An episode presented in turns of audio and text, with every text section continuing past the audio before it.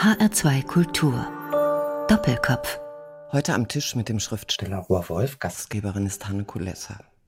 Meine sehr verehrten Damen und Herren, Sie erwarten von mir, dass ich Ihnen etwas aus meinem Leben erzähle. Mein Leben war uninteressant. Mein Leben war kahl, still, ereignislos und eigentlich nicht erwähnenswert. Mein Leben floss so dahin. Es war ein unauffälliges Vorbeitreiben an ganz kleinen Bewegungen oder an gar nichts. Von Anfang an bis zu diesem Moment, bis jetzt, wo ich vor Ihnen stehe, um Ihnen etwas aus meinem Leben zu erzählen. Das war eindeutig nicht die Stimme von Rohr-Wolf, sondern die von Christian Brückner. Und zwar mit dem Beginn einer neuen Rohr-Wolfschen Ausschweifung, um genau zu sein, der 49. Rohr Wolf, werden Sie uns etwas aus Ihrem Leben erzählen oder werden Sie wie alle Ihre Figuren nur so tun, als wollten Sie uns etwas aus Ihrem Leben erzählen? Ich könnte Ihnen sehr viel aus meinem Leben erzählen. Ich weiß nicht, wie viel Platz Sie dafür haben. Mein Leben war möglicherweise sehr aufregend und sehr unangenehm zum Teil. Und es war ein Leben in großer Bewegung. Ich bin 34 Mal umgezogen. Ich habe ganz früh als ähm, 21-Jähriger die Deutsche Demokratische Republik, die es da auch noch gab, verlassen, allein und bin nach Westdeutschland gegangen. Einfach um dort mein Glück zu machen. Einfach um dort die Abenteuer zu erleben, die ich erleben wollte. Aber das ist der Anfang, oder? Das ist nicht mal der Anfang meines Lebens. Nein, das ist nicht der Anfang. Aber wir bleiben noch mal ein bisschen in der Gegenwart. Zwei oder drei Jahre später, 47 Ausschweifungen. Dieser Erzählungsband erschien 2003. Jetzt gerade ist der Band zwei oder drei Jahre später 49 Ausschweifungen erschienen. Dazu gleichzeitig herausgekommen das Hörbuch, gelesen von Christian Brückner. Wir haben gerade den Beginn der 49. Ausschweifung gehört. Auch jetzt erschienen ist ein neuer Gedichtband von Ihnen unter dem Titel Pfeifers Reisen. Und Anfang des Jahres haben sie in Wiesbaden für ihre gesammelten Fußballhörspiele den Hörbuchpreis 2006 erhalten. Gleich zwei neue Bücher in diesem Jahr, Hörbücher, ein Preis. So viel Glück haben ihre Figuren nicht, aber sie haben es natürlich für die Erfindung ihrer meistens doch unglücklichen Figuren verdient. Wolf, wie das so aussieht, muss Schreiben glücklich machen. Ist es so? Schreiben macht mit Sicherheit glücklich. Vor allem, wenn man das tut und das schreibt, was man schreiben will. Das habe ich mir von Anfang an ausbedungen. Ich war oder ich bin ein Autor geworden, um mich Hierarchien zu entziehen, um mich Aufgaben zu entziehen, die ich nicht lösen wollte. Ich wollte meine eigenen Aufgaben lösen. Ich wollte Dinge schreiben, die ich schreiben wollte. Und das haben Sie durchhalten können? Also da haben Sie auch nie Konzessionen gemacht? Oder? Ich habe niemals Konzessionen gemacht und ich habe auch eigentlich niemals Konzessionen machen müssen. Dieses Glück hatte ich. Ich bin mittlerweile 75 also, äh, und ich habe angefangen als 25-Jähriger zu veröffentlichen. Das sind 50 Jahre. Und ich habe nicht eine einzige Zeile veröffentlicht, die ich nicht veröffentlichen wollte, die nicht in mein Konzept, in mein literarisches Konzept passt. Dann kann man wirklich von Glück sprechen. Ich glaube ja. Obwohl damit noch nicht alles gesagt ist über das Schreiben. Nein, wir wollen ja noch ein bisschen darüber reden. Ja. Kommen wir mal zu den Anfängen. Sie haben 1964, also vor über 40 Jahren, Ihre ersten beiden Bücher veröffentlicht. Das eine im Surkamp Verlag mit dem Titel Fortsetzung des Berichts, das andere zusammen mit Karl Ria im Diskus Verlag Lexikon der feinen Sitte. Es folgten weitere Prosabände und unter ihrem Pseudonym Raul Tranchierer Moritaten und Collagen. Also wenn ich jetzt alle Titel aufzählen wollte, die Sie veröffentlicht haben, dann kämen Sie überhaupt nicht mehr zu Wort. Also versuche ich es mal nur ganz in Kürze. In den 70er Jahren haben Sie sich intensiv mit Fußball beschäftigt und Literatur daraus gemacht. Sie haben auch Bücher darüber veröffentlicht und es entstanden Ihre berühmten Fußballhörspiele. Ich hatte es eben erwähnt, Sie haben vor kurzem den Hörbuchpreis 2006 für diese Hörspiele erhalten. Aber Sie haben für den Rundfunk nicht nur den Ball rollen lassen, sondern haben sehr viele andere Hörspiele geschrieben, von denen wohl das 1987 produzierte Hörspiel Leben und Tod des Kornettisten Bix Beiderbecke aus Nordamerika das berühmteste ist Oder wie ein Kritiker mal geschrieben hat, das schönste Hörspiel überhaupt. Rolf, was hat Sie an dem Kornettisten Big Spiderbecke so fasziniert, dass Sie ihm eine solche wunderbare Liebeserklärung gemacht haben? Da müssen wir nun zurückgehen in die Deutsche Demokratische Republik und zum Anfang, nicht? Beiderbecke und der Jazz überhaupt war, ich konnte sagen, das Wichtigste, was mir in den 40er Jahren passiert ist. Rein zufällig. Ich konnte jetzt darauf zu sprechen kommen, auf die Situation in einer Tauschzentrale. Ich weiß nicht, ob Sie wissen, was das ist. Eine Tauschzentrale hat es damals gegeben nach dem Krieg im Jahre 46, 47. Da bot man Gegenstände, die man nicht brauchte, an und suchte sich aus dem Angebot der Tauschzentrale etwas heraus, was als Gegenwert in Frage kam. Der Besitzer der Tauschzentrale bekam einen kleinen Obolus dafür. Ich habe damals ein altes Spielzeug, ich glaube ein Märklin-Eisenbahnstück, getauscht gegen eine Shellac-Platte. Diese Shellac-Platte war zufällig eine Jazzplatte und es ist erstaunlich, dass man im Jahre 47 eine Platte aus den 20er Jahren in Saalfeld, in diesem kleinen Ort, vorrätig hatte. Das war ähm, ja noch heute, äh, finde ich es erstaunlich. Und diese Platte war nun nicht bei der Bäcker, nicht, wir sind jetzt beim Thema, aber wir sind, äh, das war Louis Armstrong. Und das war eine Platte mit der Hot Seven mit dem Titel Willie the Weeper. Es war also meine erste Begegnung mit dem Jazz. Ich war 15. Sie hatten auch vorher nicht äh, im Radio. Nein, gab es nicht. Ja, natürlich, es gab Swing und, und all, all diese Musik schon ein bisschen. Heimlich ja. gehört irgendwo? Ja, aber mit 14, 15, 16, 15 war ich, habe ich gesagt, ja hat man noch andere äh, Bezüge. Natürlich habe ich heimlich gehört. Später ging das vor allem wesentlich in die Heimlichkeit über, weil es ja auch ein bisschen verboten war. Jazz war sowohl im Dritten Reich nicht gern gesehen oder sogar verboten. Die Jazz war auch äh, die Negermusik und Jazz war auch im, im, äh, im darauffolgenden ideologischen äh, Gebiet des Sozialismus nicht sehr erwünscht. Nicht? Also es war vielleicht, es hängt natürlich in diesem Alter auch immer damit zusammen, dass man sich ähm, etwas aussucht, was für einen selbst und für eine kleine Gruppe von Bedeutung ist. Es waren so fünf, sechs Freunde und wir hörten dann also wirklich mit großer Leidenschaft die Platten, die wir, die wir irgendwo auftreiben konnten.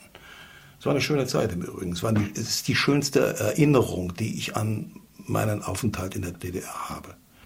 Aber wir kommen vom Thema ab, von Beiderbecke. Warum war es Bix Beiderbecke, der Sie dann animiert hat, ein Hörspiel zu schreiben? Es gibt da zwei oder drei Gründe.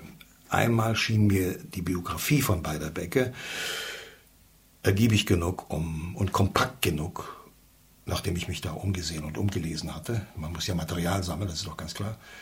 Die Biografie des Meisters, des großen Kornettisten Bix Beiderbecke, der nur 28 Jahre Eben geworden ist, jung ja, jung gestorben ist, geeignet für ein solches, ja, sagen wir mal, Melodram.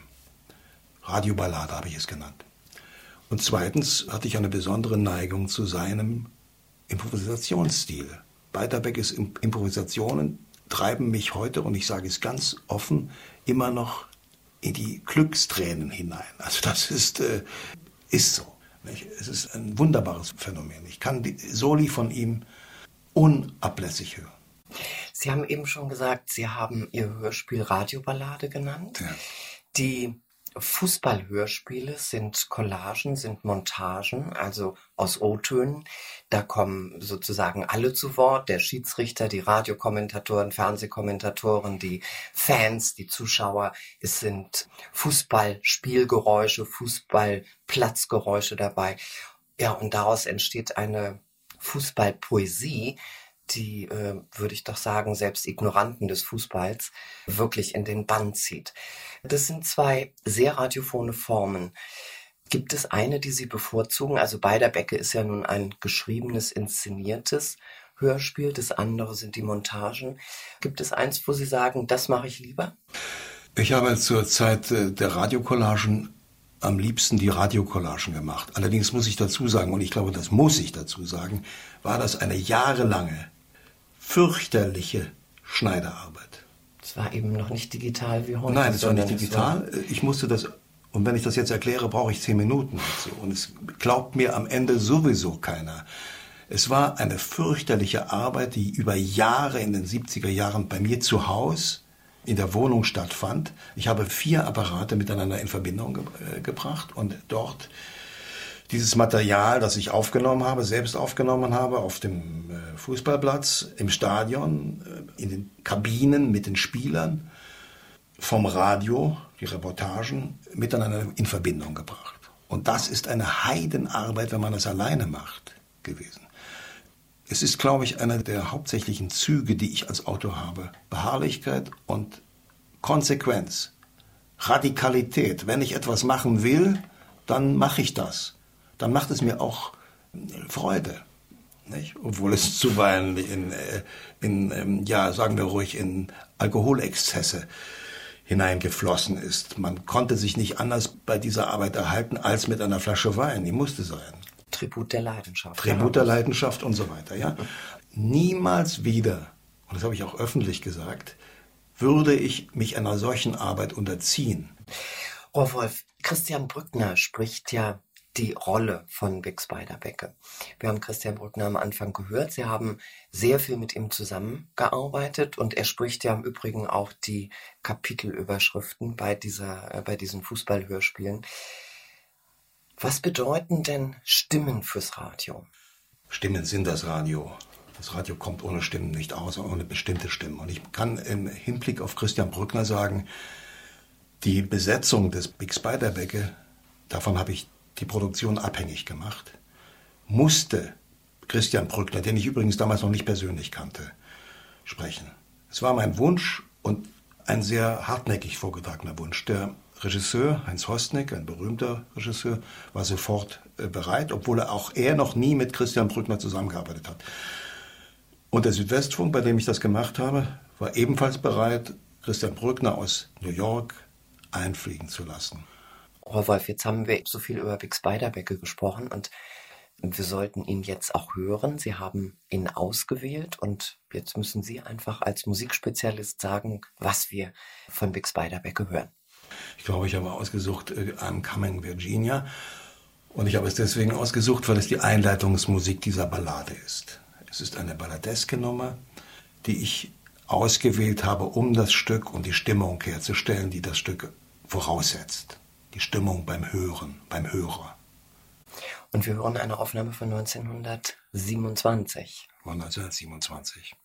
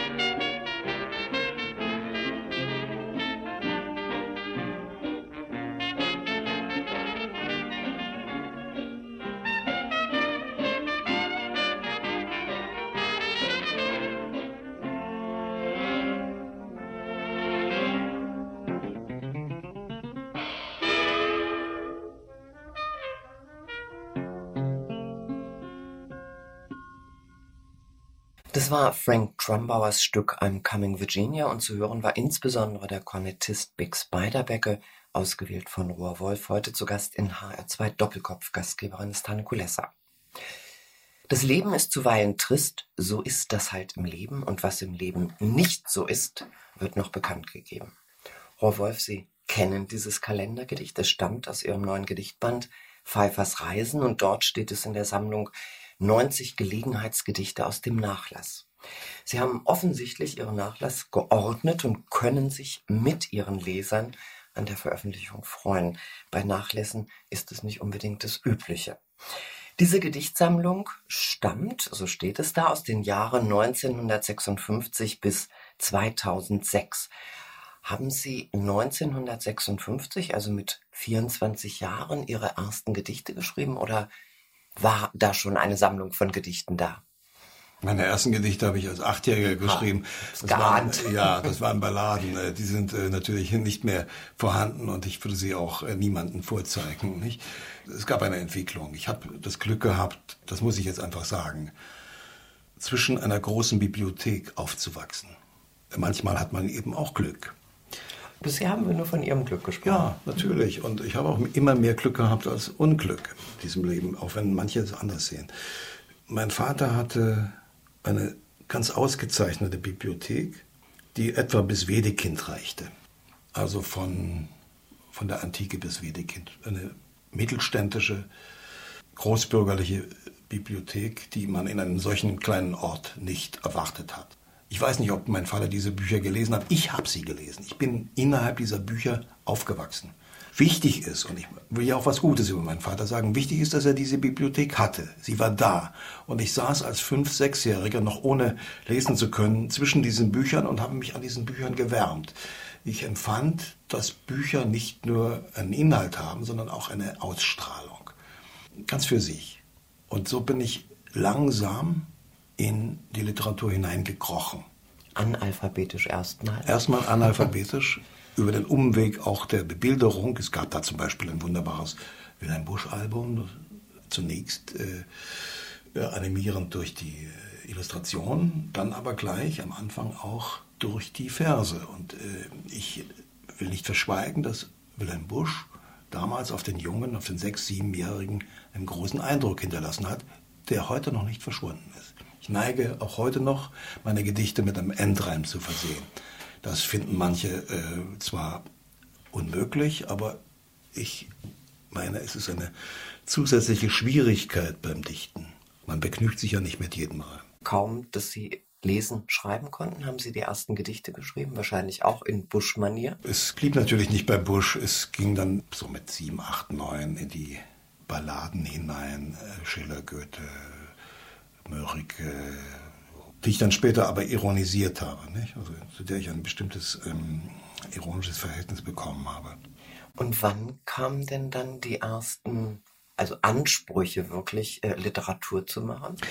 Also ich erinnere mich an den achtjährigen kleinen Wolf, der immer versucht hat, jemanden zu finden, dem er diese Gedichte vortragen konnte. Er hat aber niemanden gefunden. Die, haben, äh, die Leute wollten das nicht hören und auch nicht zuhören. Also äh, musste er sich so, sozusagen selbst begnügen. Er musste sich selbst vorlesen. Ihre Mutter wollte auch nicht hören? Nein, ach, die hat das, äh, die hat zu tun gehabt. Die war im Geschäft. Die habe ich kaum gesehen. Was, was hatte die für ein Geschäft? Wir hatten ein, äh, mein Großvater war Schuhmachermeister, ein sehr guter, wie man sagt, und äh, hatte mit vieler fleißiger Arbeit, Schusterarbeit, ein Schuhgeschäft und ein darüber gebautes großes Gründerstilhaus sich erarbeitet.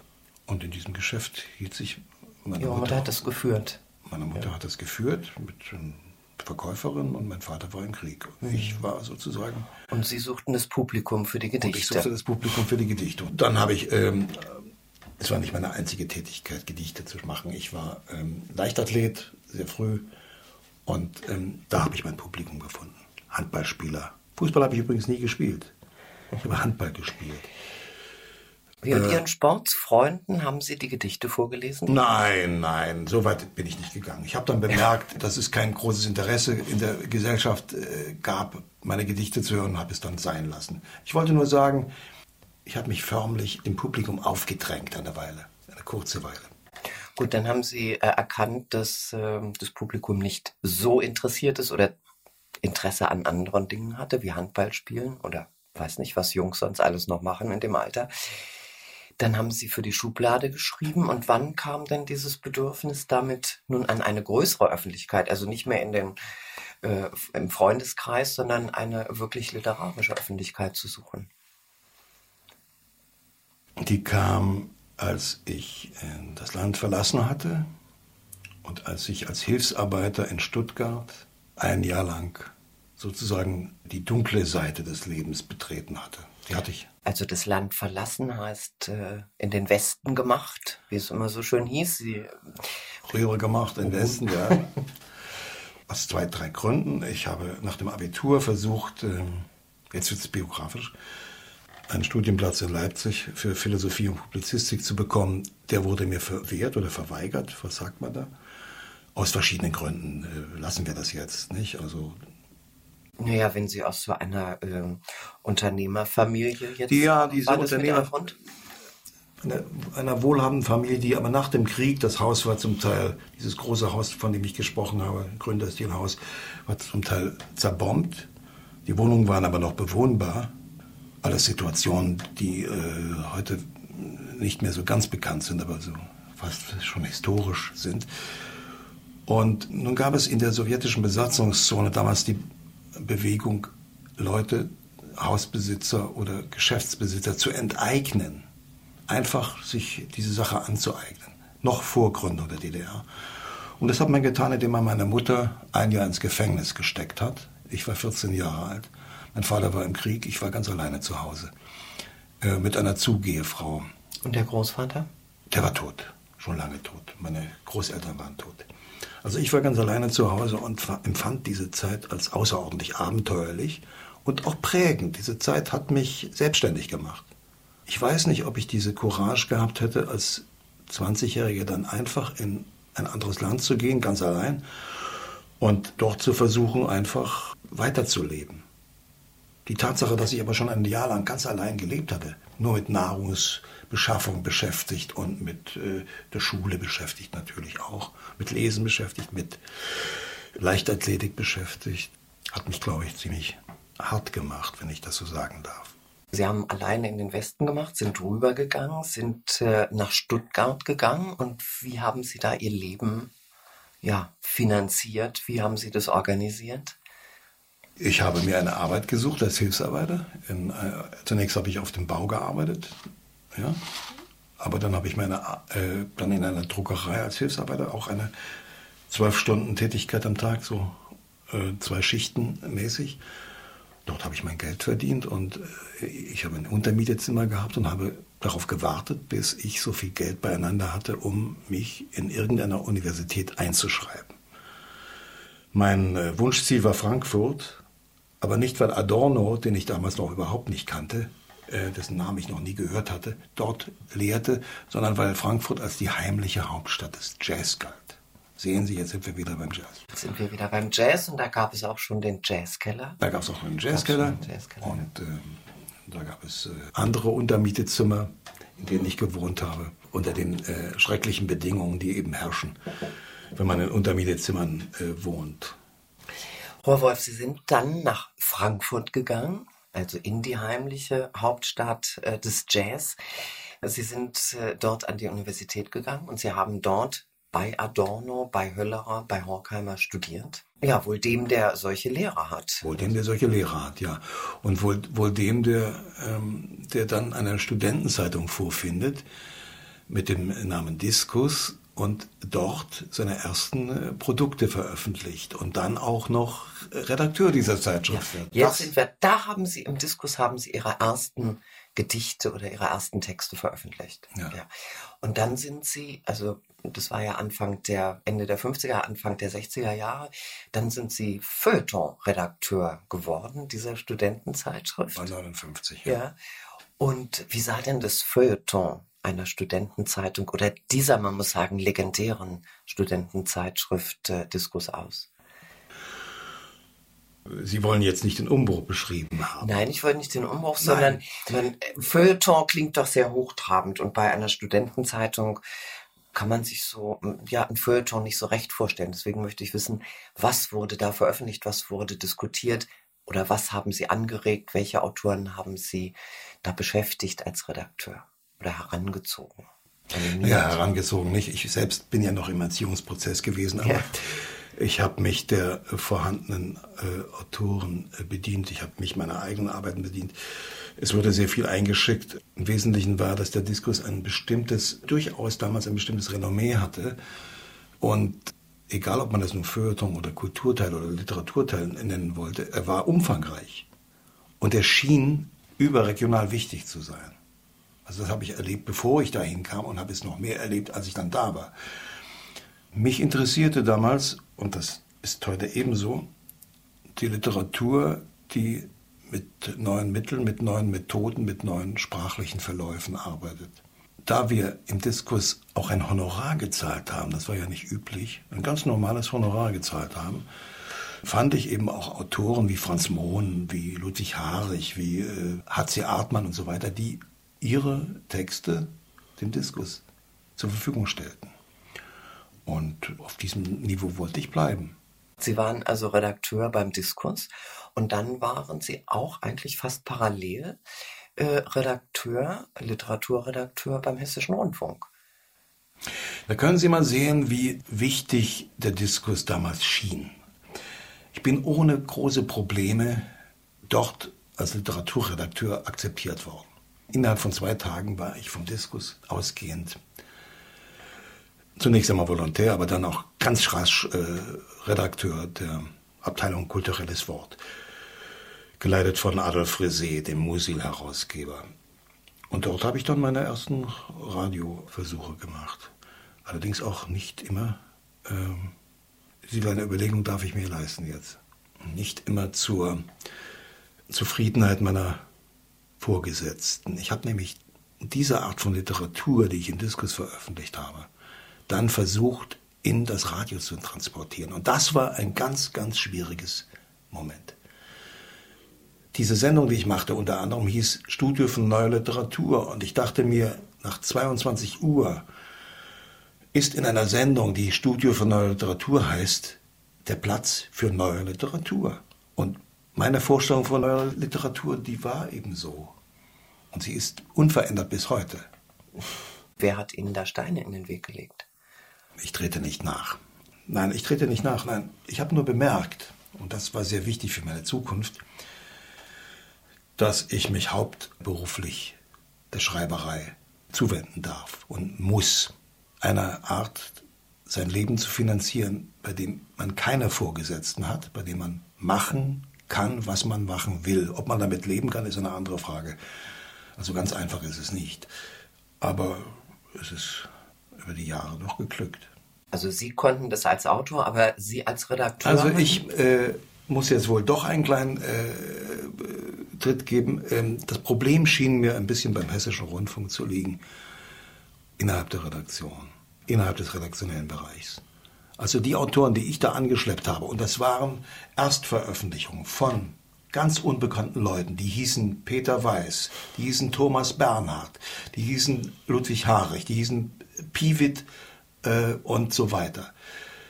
All das passte nicht in das Konzept des kulturellen Wortes des Hessischen Rundfunks. So, jetzt habe ich es gesagt. Dann kommen wir zu Ihren eigenen Veröffentlichungen. Frau Wolf, mit Ihrem ersten Buch, also 1964 im Surkamp Verlag erschienen, wurden Sie jetzt wirklich freier Schriftsteller? Vielleicht schon ein bisschen vorher, Sie haben das beschlossen. Sogenannter freier Schriftsteller und Künstler. Und der Künstler Rohrwolf hat unter Pseudonym, unter Raoul Tranchira, seine eigenen Bücher mit Collagen geschmückt. Ja, die ähnlich wie die Texte mit dem Absurden, mit dem, mit dem Surrealen äh, spielen und von einem ziemlich schwarzen Humor sind, muss man doch sagen. Haben sich diese beiden Künste, das Schreiben und das Bildermachen, sie sind ja beides, Autor und Künstler. Äh, haben die sich immer aufeinander bezogen oder gab es da auch Konkurrenzen? Gab es für Sie mal eine Überlegung, mehr in den künstlerischen Bereich zu gehen? Nein. Also ich habe mich nie als bildender Künstler gesehen. Ich meine, diese Collagen, die ich gemacht habe, sind für mich, wenn ich es so sagen darf, wunderbare Möglichkeiten gewesen, mich eine Weile dem Schreiben zu entziehen und dem Wortzwang zu entziehen. Es sind Beruhigungsarbeiten gewesen.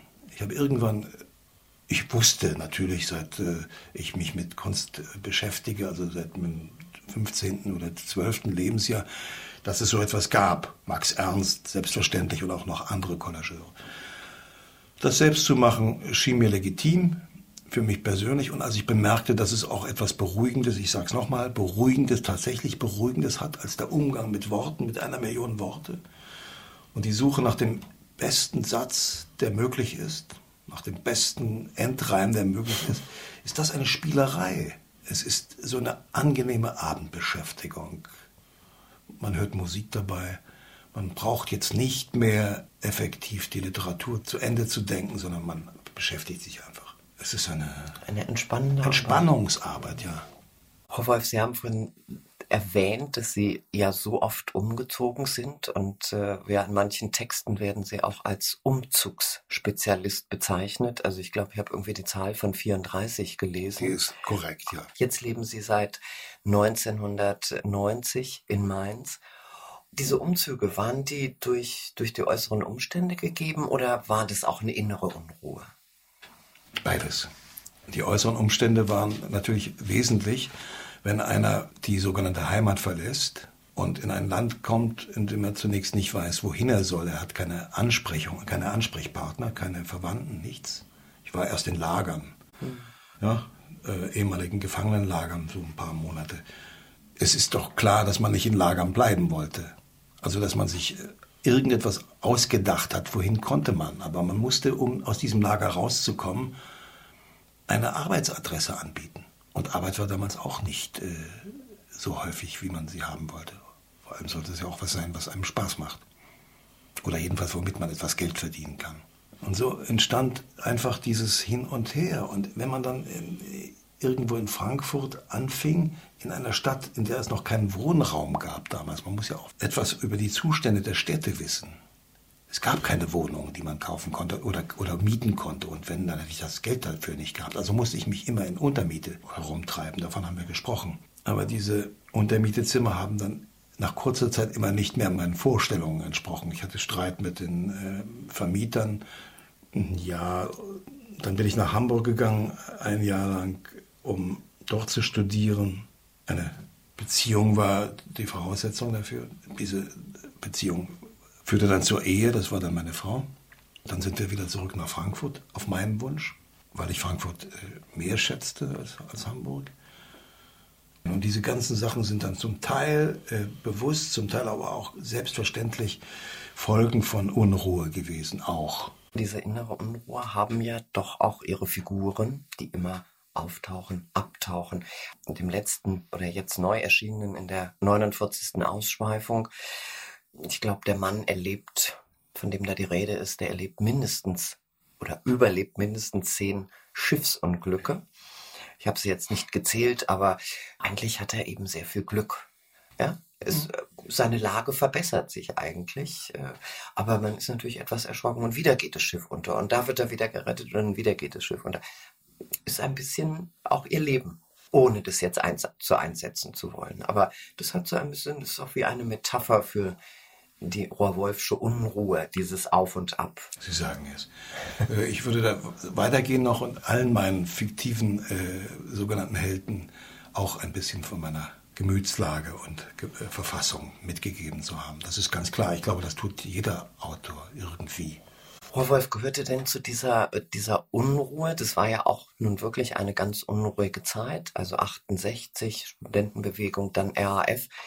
Gehörte diese politische Situation auch dazu? Waren Sie in der Studentenbewegung damals? Man, da waren Sie schon nicht mehr Student? Ich war schon zu alt. Ich war ja. zehn Jahre zu alt. Trau keiner über, über 30. Ich war 36 damals. Ja, aber es ist in der Tat so, dass ich aus Basel aufgrund der 68er äh, Vorgänge nach Frankfurt gezogen bin. Ich hatte sehr viele Erwartungen, hohe Erwartungen, und die sind aber wirklich radikal widerlegt worden. Es war eine große Enttäuschung für mich und auch eine Täuschung. Also ich habe mich an etwas eingelassen, was ich besser hätte sein lassen sollen. Sagen Sie das doch genauer, was Sie da meinen. Ich habe mein äh, Kram in Basel zusammengepackt. Meine Frau blieb dort. Wir hatten also dann noch eine kleine Wohnung und bin nach Frankfurt gezogen. In einer Wohnung, die später bekannt geworden ist, als ich schon nicht mehr da wohnte. Bekannt geworden ist innerhalb? Innerhalb der 68er Bewegung und der Folgen. Ich dachte wirklich, dass es innerhalb dieses Bereichs auch zu einer kulturellen Revolution kommen könnte, bis ich bemerkte, dass das Interesse an Kunst, Literatur mit einem Mal beinahe verschwunden war für eine Weile. Sie wollten eine wirkliche kulturelle Revolution. Ich wollte eine wirkliche kulturelle Revolution. Eine literarische Revolution. Literarisch, äh, künstlerisch, und so weiter zusammengefasst. Nochmal gerade zurück. Sie sagen, eine Wohnung, die bekannt geworden ist, 68 und Folgen. Folgen heißt, Sie meinen jetzt RAF. Also in diesem Kontext, verstehe ich das richtig? Sie verstehen es richtig, ja. Eine Wohnung, in der Enzlin oder Bader oder Meinhof übernachtet haben oder warum bekannt geworden? Ja, deswegen bekannt geworden. Aber diese Wohnung war schon längst nicht mehr meine Wohnung. Ja, ich bin dann einfach äh, entschlossen wieder zurück nach Basel gezogen und habe die Wohnung einem Nachmieter überlassen. Und irgendwann da Sie einen Artikel, dass diese Wohnung tatsächlich eine, eine Weile ähm, die Köpfe der Bader-Meinhof-Bewegung damals, 1970, glaube ich, beherbergt hat. Und die hatten sich da, wenn ich mich recht erinnere, ziemlich breit gemacht. Aber Sie sind nicht äh, mit hineingezogen worden, weil äh, Sie die Wohnung mal bewohnt hatten? Nicht direkt, aber indirekt schon. Ich bin äh, dann jahrelang, sagen wir ruhig, telefonisch überwacht worden. Man hat immer, wenn ich, ich habe dann in einigen Hochhäusern gewohnt und so weiter, immer wenn ich äh, Besucher hatte, kam die Polizei, um, um nachzuschauen, wer das war. Das war sehr auffällig. So bis 74, 75 etwa wir nehmen diese Gelegenheit jetzt nicht wahr, um äh, über die ganze neu entflammte Diskussion, also um das nochmal zu besprechen über die RAF, sondern wir machen jetzt hier eine kleine musikalische Zäsur und äh, Sie haben es ja schon angekündigt. Es ist Armstrong fällig. Und äh, Sie haben mir geschrieben, wie schwer es Ihnen gefallen ist, aus Ihren 20.000 Lieblingsstücken diese drei für den Doppelkopf auszusuchen. Aber Sie haben sich für Armstrong entschieden. Sagen Sie was dazu. Ich habe mich für Armstrong entschieden, weil es die tatsächlich erste Jazzplatte war, die ich in der Tauschzentrale in, in Saalfeld, Saalfeld getauscht, eingetauscht habe. Und das war Willie the Weeper 1927, Hot Seven, Louis Armstrong. Vor 80 Jahren und das hören wir jetzt. Ja.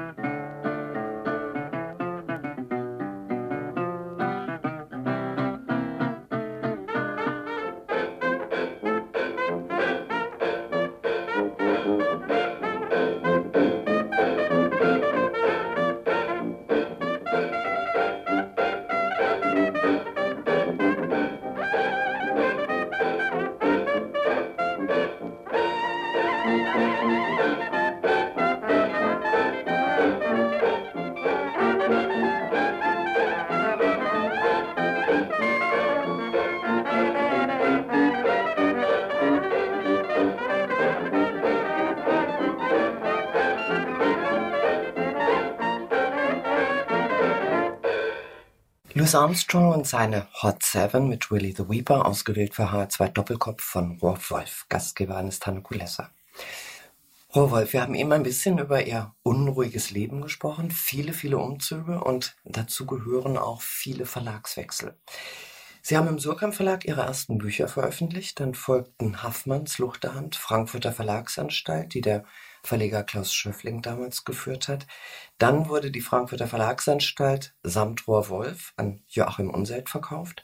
Schöffling gründete einen neuen Verlag und nun, das wurde gerade bekannt gegeben, erscheint die begonnene Gesamtausgabe ihrer Werke beim Verlag Schöffling und Co. Welche Bedeutung hat denn ein Verlag für den Schriftsteller? Eine entscheidende Bedeutung. Ich äh, war 18 Jahre bei Surkamp und ich glaube, die ersten zehn Jahre habe ich mich bei Surkamp wirklich sehr wohl gefühlt. Ich fühlte mich auch in der richtigen Umgebung, fühlte mich hm, respektiert, auch innerhalb des Verlags, wenn ich auch nicht viel verdiente. Ich habe meine, viele meiner Bücher in der Edition Surkamp veröffentlicht, die damals in den 60er Jahren eine ganz entscheidende Rolle spielte, ganz wichtig war. Aber zurück auf Ihre Frage, sehr, sehr wichtig. Äh, auch für das Wohlbehagen des Autors, auch für, für, für, das Selbstgefühl des Autors sind Verlage außerordentlich wichtig. Leider habe ich mich dann äh, in den 70er Jahren mit einigen hm, Angehörigen des Verlags nicht mehr so gut verstanden. Surkamp jetzt. Bei Surkamp. Und ich bin gegangen und das Gehen war nicht unproblematisch, auch für mich. 80 habe ich den Verlag verlassen. Der von mir hochrespektierte Siegfried Unselt den ich auch heute noch äh, sehr mag, hat wohl den richtigen Zugang zu meiner Literatur nicht gesucht.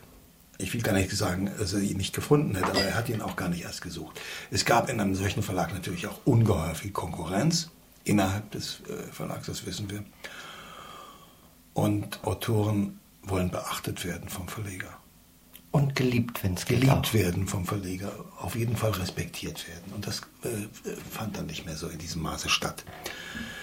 Meine Übergangsverlage, die haben Sie genannt. Überall äh, sind diese Verlage aber auch dann ähm, in Zahlungsschwierigkeiten, in Insolvenzen gekommen. Ja, und äh, irgendwann kam ein Brief von Klaus Schöffling, den ich persönlich gar nicht kannte, und in diesem Brief, das ist einer der wichtigsten Briefe, die ich als Autor von einem Verleger je bekommen habe, stand zu lesen, wir möchten gerne mit allen unseren Möglichkeiten Ihre verteilten, verschiedene Verlage verteilten Publikationen zusammenfassen in einer Werkausgabe. Ich war damals 58 äh, Jahre alt und dachte, Donnerwetter, das habe ich nur nicht einmal ich äh, erwartet, dass das in meinem Leben noch stattfindet. Eine Gesamtausgabe. Eine Gesamtausgabe und äh, war sehr glücklich und äh, bin das auch zwei Jahre gewesen, bis die Frankfurter Verlagsanstalt damals leider in Insolvenzen, in Zahlungsschwierigkeiten gekommen ist. Und äh, den anderen Weg haben sie beschrieben. Ja, die Schiffbrüche, lauter Schiffbrüche. Lauter Schiffbrüche, ja. ja. Ein Verlag, bei dem Sie aber kontinuierlich durch die Zeit, ein kleines Schiff, bei dem Sie kontinuierlich untergekommen sind, ist der Anabas Verlag. Da haben sie ja wirklich, ich glaube, von Ende der 60er oder Anfang der 70er bis heute, also wir haben jetzt gerade vor kurzem oder letztes Jahr ist auch ein Band erschienen, also da haben sie veröffentlicht. Wie verhält sich das? Also da gibt es ein, eine Hauptgeliebte und eine Nebengeliebte oder wie ist das? Könnte man so sagen, ja. Nur ähm, die Dinge, die ich bei Anabas veröffentlicht habe, die hätten in den 60er, 70er Jahren andere Verlage womöglich nicht gemacht. Dieser Verlag hat mir die Gelegenheit gegeben, viele hunderte meiner Collagen als Illustrationen beizufügen. Das war mir wichtig. Und diese Bücher werden nach, nach wie vor nicht viel, aber, aber nach wie vor verkauft. Frau Wolf, wir hören zum Abschluss unseres HA2 Doppelkopfs noch eine Musik, die diesmal aus dem Jahr 1949 stammt und diese Zahl lässt mich natürlich anknüpfen an die 49. Ausschweifung und ich würde Ihnen gerne das Versprechen jetzt abnehmen, dass bald die 50. Ausschweifung folgt. Die 50. Ausschweifung, das wäre einer meiner vielen Wünsche zu Ihrem 75. Frau Wolf, wir hören jetzt noch eine Musik, also von 1949. Was hören wir? Wir hören von Miles Davis und von seinem Tentet, eine Studioband, Move, charakteristisch für die Zeit, charakteristisch für mich für meine Bewegungslust damals und vor allem wichtig für meinen Anfang im Westen. Es war nämlich die erste Platte, die ich mir hier in Stuttgart gekauft habe. Also richtig gekauft, nicht getauscht, sondern wirklich ehrlich erworben. Ehrlich erworben in einem Plattengeschäft. Ja, und Move finde ich ein wunderbares Stichwort zum Ende. Wer nicht mehr stehen kann, mein Herr, bleibt liegen. Und wer nicht gehen kann, mein Herr, bleibt stehen. Was man nicht sagen kann, das wird verschwiegen. Und wer nicht schweigen kann, mein Herr, muss gehen. Mit dieser ersten Strophe aus dem letzten Gedicht Ihres neuen Buches Pfeifers Reisen bedanke ich mich sehr herzlich für dieses Gespräch und seien Sie versichert, Frau Wolf, nicht nur wir hier im Hessischen Rundfunk, sondern alle Ihre Leser und Hörer wünschen Ihnen das Allerbeste zum 75. Geburtstag. Das war HR2 Doppelkopf mit dem Schriftsteller Rohr Wolf. Gastgeberin war Hanne Kulessa nun Miles Davis mit Move.